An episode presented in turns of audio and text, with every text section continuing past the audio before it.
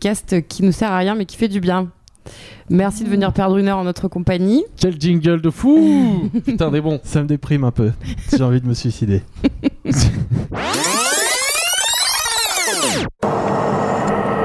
Dans cet épisode, je ne relate que des faits réels.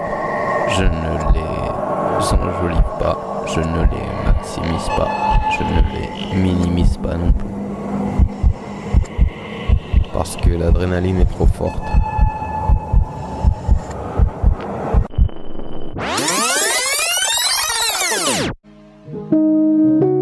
Cher donneur, quand je me suis réveillée avec ton cœur, j'ai d'abord égoïstement pensé à celui qui m'avait été enlevé de la poitrine, celui de mon enfance et de ma vie de jeune fille, et à tout ce qu'il avait vécu avec moi. Les médecins diront qu'un cœur est un muscle et qu'il ne contient pas les souvenirs de ma vie passée, et ils ont raison. Mais pourtant, inexorablement, ça m'a fait imaginer ta vie. J'imagine ton enfance, tes parents, j'imagine des frères et des sœurs, des chamailleries et des rires, j'imagine ton premier amour, tes déceptions, et tous les projets que tu avais rêvés. Alors je t'imagine aussi un peu comme ça, là où tu es aujourd'hui. La vie, faire des calculs, euh, on va faire ci, on va faire ça, généralement on le fait jamais. C'est vrai, hein on a toujours plein de projets, oh, on va faire ça, on va faire ça, on va devenir ça, et puis on fait autre chose. Parce que la vie s'est présentée autrement. Puis voilà, on ne sait pas de quoi est fait la vie. Cher greffé, j'espère que tu vas bien, que ton cœur euh, bat super bien, qu'il va être prêt à recevoir plein d'amour et qu'il va en donner beaucoup. On se connaîtra jamais, on se verra jamais. J'aurais vraiment rêvé boire une bière avec toi. Toute la famille se joint à moi pour te dire qu'on est hyper content que ce cœur soit dans toi, quoi. Bah, on espère que tu vas vivre super longtemps et que surtout que tu vas profiter à fond de tous les moments que tu vas vivre et comme mon père l'a fait pendant toute sa vie. À partir du moment où euh, l'humain s'est saisi de l'alphabet et des mots, finalement, ça a créé une distance au monde irrémédiable. Et euh, donc, il ne s'agit pas d'abandonner les mots. Enfin, voilà, notre civilisation maintenant, elle est ce qu'elle est. Mais par contre, de savoir qu'il y a eu d'autres euh, civilisations et d'essayer de se reconnecter le plus possible à cet autre état de rapport euh, euh, au non humain, euh, moi ça me paraît capital parce que c'est pas simplement que ça réouvre ton monde et que ça change ta vision, c'est que encore une fois émotionnellement, affectivement, ça te nourrit. Euh, et donc, euh, ça te donne aussi de la force de vie. Euh, et tu as besoin de force de vie pour euh, lutter contre euh, la, terrible euh, puissance de destruction du, du, du capitalisme, et du product- productivisme et du patriarcat et de toutes ces dominations. Donc quand il fait très chaud, euh, le, le champ est, rapide. Et puis lorsque, par exemple, un nuage passe devant le soleil, euh, le champ ralentit. Puis il finit souvent par, par s'arrêter. Et puis ça reprend euh, voilà, une fois que le soleil euh, revient.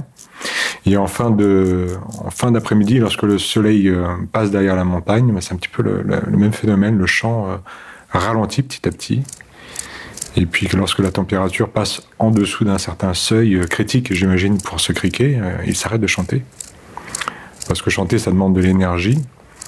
Et l'énergie, il l'attire du soleil. Donc euh, lorsque le soleil disparaît, il rentre dans un mode d'économie d'énergie, comme nos appareils.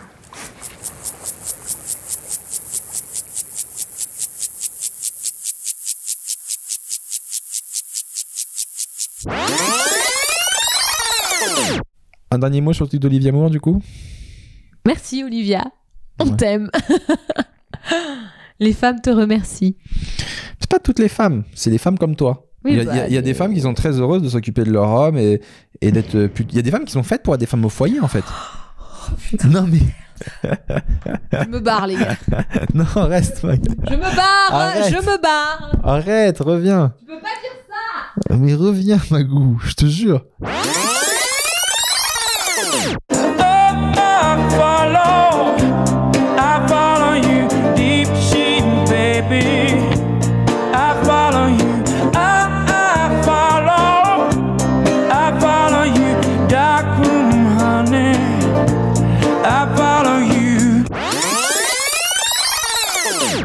Donc là, en ce moment, tu fais ta crise.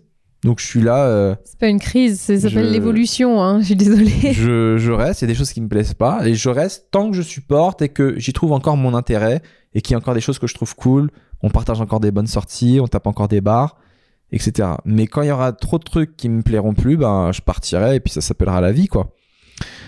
Euh, voilà, c'est assez badant, mais c'est quand même assez intéressant, tout ce qu'elle m'a dit. Euh, tu veux rajouter quelque chose? Amen. Quoi que je fasse, où que je sois, rien ne t'efface. Je pense à toi. Ça, c'est le Jean-Jacques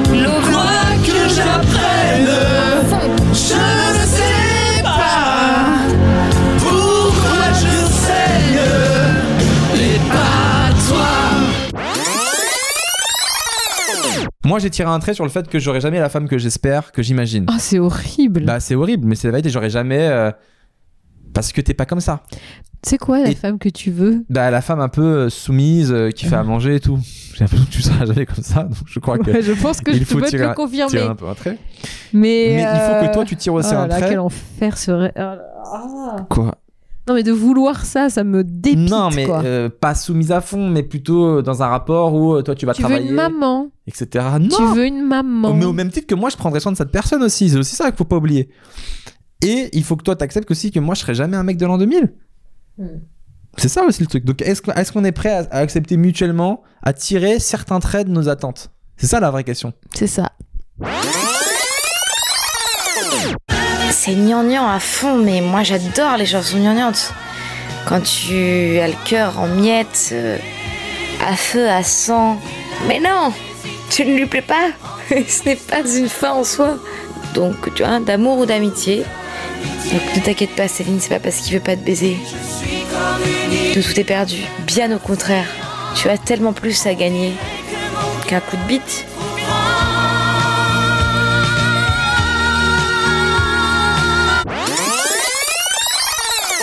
En fait, on a décidé, on n'a pas vraiment rompu, on a plus décidé d'arrêter le podcast pour plutôt préserver notre intimité et qu'on soit plus heureux ensemble. Non, c'est faux. Bon, ok, d'accord, on a vraiment rompu. Et donc, on arrête le podcast. Voilà. Et quand je dis on a rompu, euh, c'est Mag hein, qui nous a rompu. Je pas vous mentir. Euh, voilà, mais cette fois-ci, je le vis plutôt bien.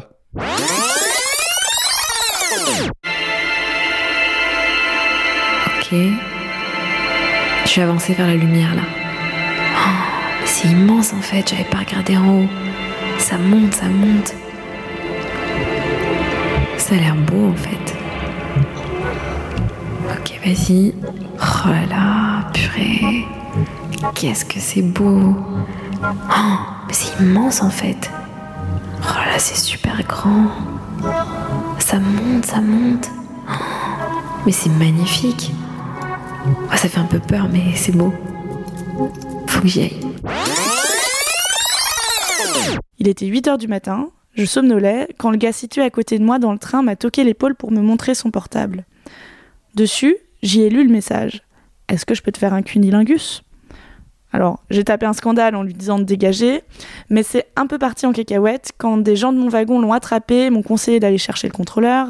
Le contrôleur est venu accompagné de deux policiers qui ont simplement demandé au bonhomme de changer de wagon. Et comme moi j'étais très en colère devant cette gestion des faits, j'ai posté des tweets pour raconter cette histoire et me plaindre haut et fort à la SNCF qu'elle n'avait été d'aucune aide. Le temps d'arriver à Toulouse, près de 6 heures plus tard, l'histoire sur Twitter avait été partagée plus de 500 fois et c'est à ce moment-là que Marlène Schiappa m'a répondu publiquement, me proposant son aide. Je sais pas si elle voulait vraiment faire une bonne action ou si c'était juste de la com, mais tout ce que je sais, c'est qu'après, j'ai été totalement harcelée de messages de mecs m'insultant de féminazie, de meufs qui fait un scandale pour rien. J'ai reçu des menaces de viol, de meurtre. Classique shit, quoi. En fait, il n'y a pas de, de- de- d'antériorité. De ouais, c'est ça. Et puis de remise en question. Oui, c'est-à-dire que c'est pas parce qu'un truc existe depuis très longtemps que forcément c'est juste et que forcément euh, c'est, bénéfique en fait. C'est ça. Peut ça peut être depuis très longtemps que les, que les personnes subissent ça et que si c'est que maintenant qu'on se réveille et qu'on se dit attends finalement on a le, le pouvoir de pouvoir vous dire que ça va pas, et ben euh, voilà. Quand on me dit oui, ça prend du temps, vous savez, c'est une question de mentalité, faut faire bouger les mœurs, bah désolé, mais je vois que sur des sujets qui sont certainement, euh, dont l'articulation est certainement beaucoup plus complexe encore, euh, le rapport euh, à l'enfant, le rapport au mariage, le rapport à la famille, on a fait des changements beaucoup plus profonds et beaucoup plus révolutionnaires que sur euh, les structures de pouvoir euh, dans les entreprises et les femmes. Donc je suis, euh, oui, je suis un peu déçu moi. Autant je suis pour les femmes qui une parité dans le sport et beaucoup de choses. Après, pour moi, le plus important, c'est la compétence de la personne. À compétence égale ou moindre, pour moi, c'est pas parce qu'on est une femme qu'on doit absolument être euh, passé devant. Donner un poste parce que c'est une femme et pour faire plaisir et pour faire croire que euh, on est dans la parité. euh, bon, par contre. Je me battrai pour que des femmes aient le même salaire à compétence égale justement et à poste égal. Ça, oui, c'est ça, on peut en parler. Ça, c'est important. Euh, Jusque-là, t'en penses quoi, Monica? Bah, c'est- très téléfilm, euh, c'est un peu plat. Bonjour. Je me sens pas euh, très investie émotionnellement. Tu, tu suis avec attention, j'ai l'impression. Joséphine Delamarre. Oui, parce que sinon je vais pas comprendre. Ok. En gros, euh, jusque jusqu'en 1900, euh, enfin en gros juste avant la Première Guerre mondiale, il y a que les riches qui ont les moyens de lire des romans ou d'aller au théâtre. Après, on découvre le, le- le- le pulp du coup, puis la bande dessinée avec les comics et tout ça. Le cinéma devient un art populaire assez vite et tout ça. Là naît la vraie culture populaire en fait. Et, euh, et évidemment que ton arrière-grand-parent, euh, si, si tu viens d'un milieu populaire, il n'avait jamais vu un tableau de Rembrandt en fait. Il n'avait pas foutu les pieds au Louvre. Et, et, et, et- et Monet, qui avait beau être son contemporain, euh, c'était le nom des pièces qu'il donnait pour acheter le pain, tu vois, c'était pas empreinte quoi. Rendre de la culture accessible au peuple. Exactement. Et la culture populaire a fait ce travail mieux que n'importe quoi et du coup a apporté énormément de savoir au peuple. Et le savoir, c'est la putain de clé. L'information, c'est la clé, quoi. Et ça, c'est ultra précieux, notamment parce que la culture populaire, elle se bâtit comme toute forme d'art, elle est empirique et donc elle se bâtit sur de la culture classique. Et tu vois, euh, euh, Edgar Allan Poe euh, inspire Lovecraft, qui inspire euh, machin, qui arrive à Gaiman, qui arrive à tu vois. Et, et hum, le problème, c'est que, comme le dit Marc Caro, il y a eu un espèce de putsch que moi je situe dans les années 80-90 du marketing et du commercial sur le créatif. Ben voilà, en fait, si la divinité avait un message à, passer, elle ne le passerait pas à travers euh, les grandes œuvres euh, qui font la fierté de l'humanité, etc., mais au contraire dans des petites œuvres par la bande. Et qui, en fait, là où, où je nuancerais euh, la vision de Dick, c'est qu'en même temps, ces petites œuvres, c'est celles que tout le monde lit. Il y a des grandes œuvres qui font la fierté de l'humanité, mais qui ne concernent finalement personne, euh, que tout le monde admire, mais que personne ne prend en compte. Euh, je crois que c'est Hemingway qui disait euh, c'est des, des œuvres que tout le monde connaît, que personne ne lit. Le fait que finalement les pulps, ce soit quelque chose que personne co- connaît mais que tout le monde lit, euh, amène l'idée que si euh, la divinité a à s'exprimer pour les hommes, elle va s'exprimer là et pas euh, dans ce qui fait leur objet d'admiration. Et donc ça explique aussi pourquoi la série télévisée et spécialement la série de Network, c'est-à-dire la, forme la moins auteuriste de la série télévisée, est un lieu où il se passe des choses qui sont proprement miraculeuses. ABC, c'est la chaîne où il y avait déjà eu Twin Peaks première version. C'est dans des c'est dans des chaînes de networks qu'il y a eu euh, euh, une série comme Buffy, une série comme Angel, finalement des très grandes séries. Alors aujourd'hui où on admire les séries, où on aime les séries, on a tendance à penser que tout s'est joué euh, chez HBO et dans un univers qui est un univers déjà adulte. Mais euh, peut-être que les, les choses les plus surprenantes, les plus les plus renversantes en termes de narration et propositions euh, non seulement euh, fictionnelles mais aussi métaphysiques sont jouées dans dans des séries qui avaient l'air a, a priori beaucoup plus modestes. On l'a déjà dit, on répète, euh, pour ceux qui ont eu l'occasion. Oh, ce bruit Pour ceux qui ont eu l'occasion d'écouter les prémices... Oh, magnifique. Pour ceux qui ont eu l'occasion d'écouter les prémices, voilà, c'est la base de tout, c'est, le verre d'eau en fait. Il accompagne euh, tout le podcast, il accompagne dans la postériorité aussi le podcast. Et euh, ne, ne vous en séparez jamais de ce verre d'eau en fait, c'est la base.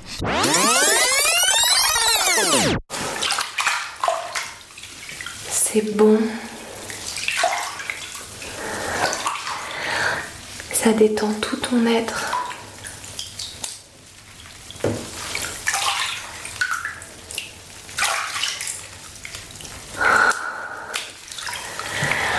Tu te sens tellement détendu.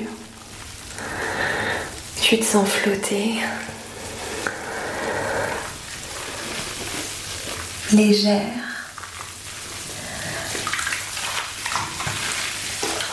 Et tu te vois nu.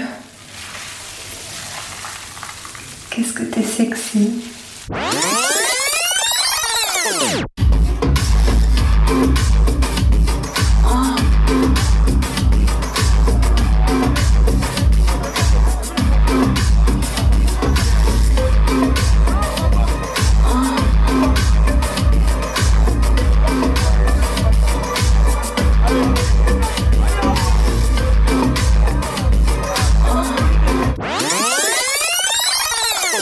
J'avais le temps d'aller euh, chercher le champagne, elle m'a sauté dessus, quoi. Mais genre, elle t'a suivi quand t'allais chercher le Voilà. champagne et là, elle t'a roulé une galoche.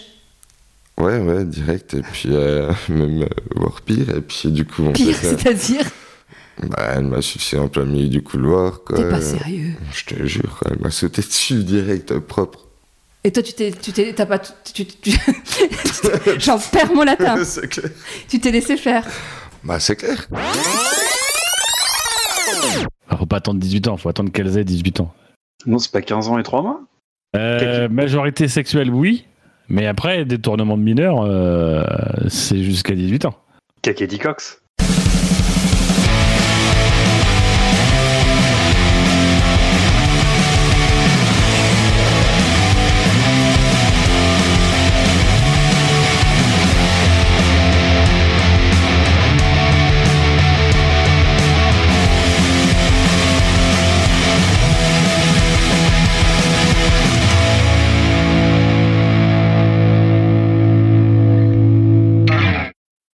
Chers auditeurs, une petite séquence post-générique.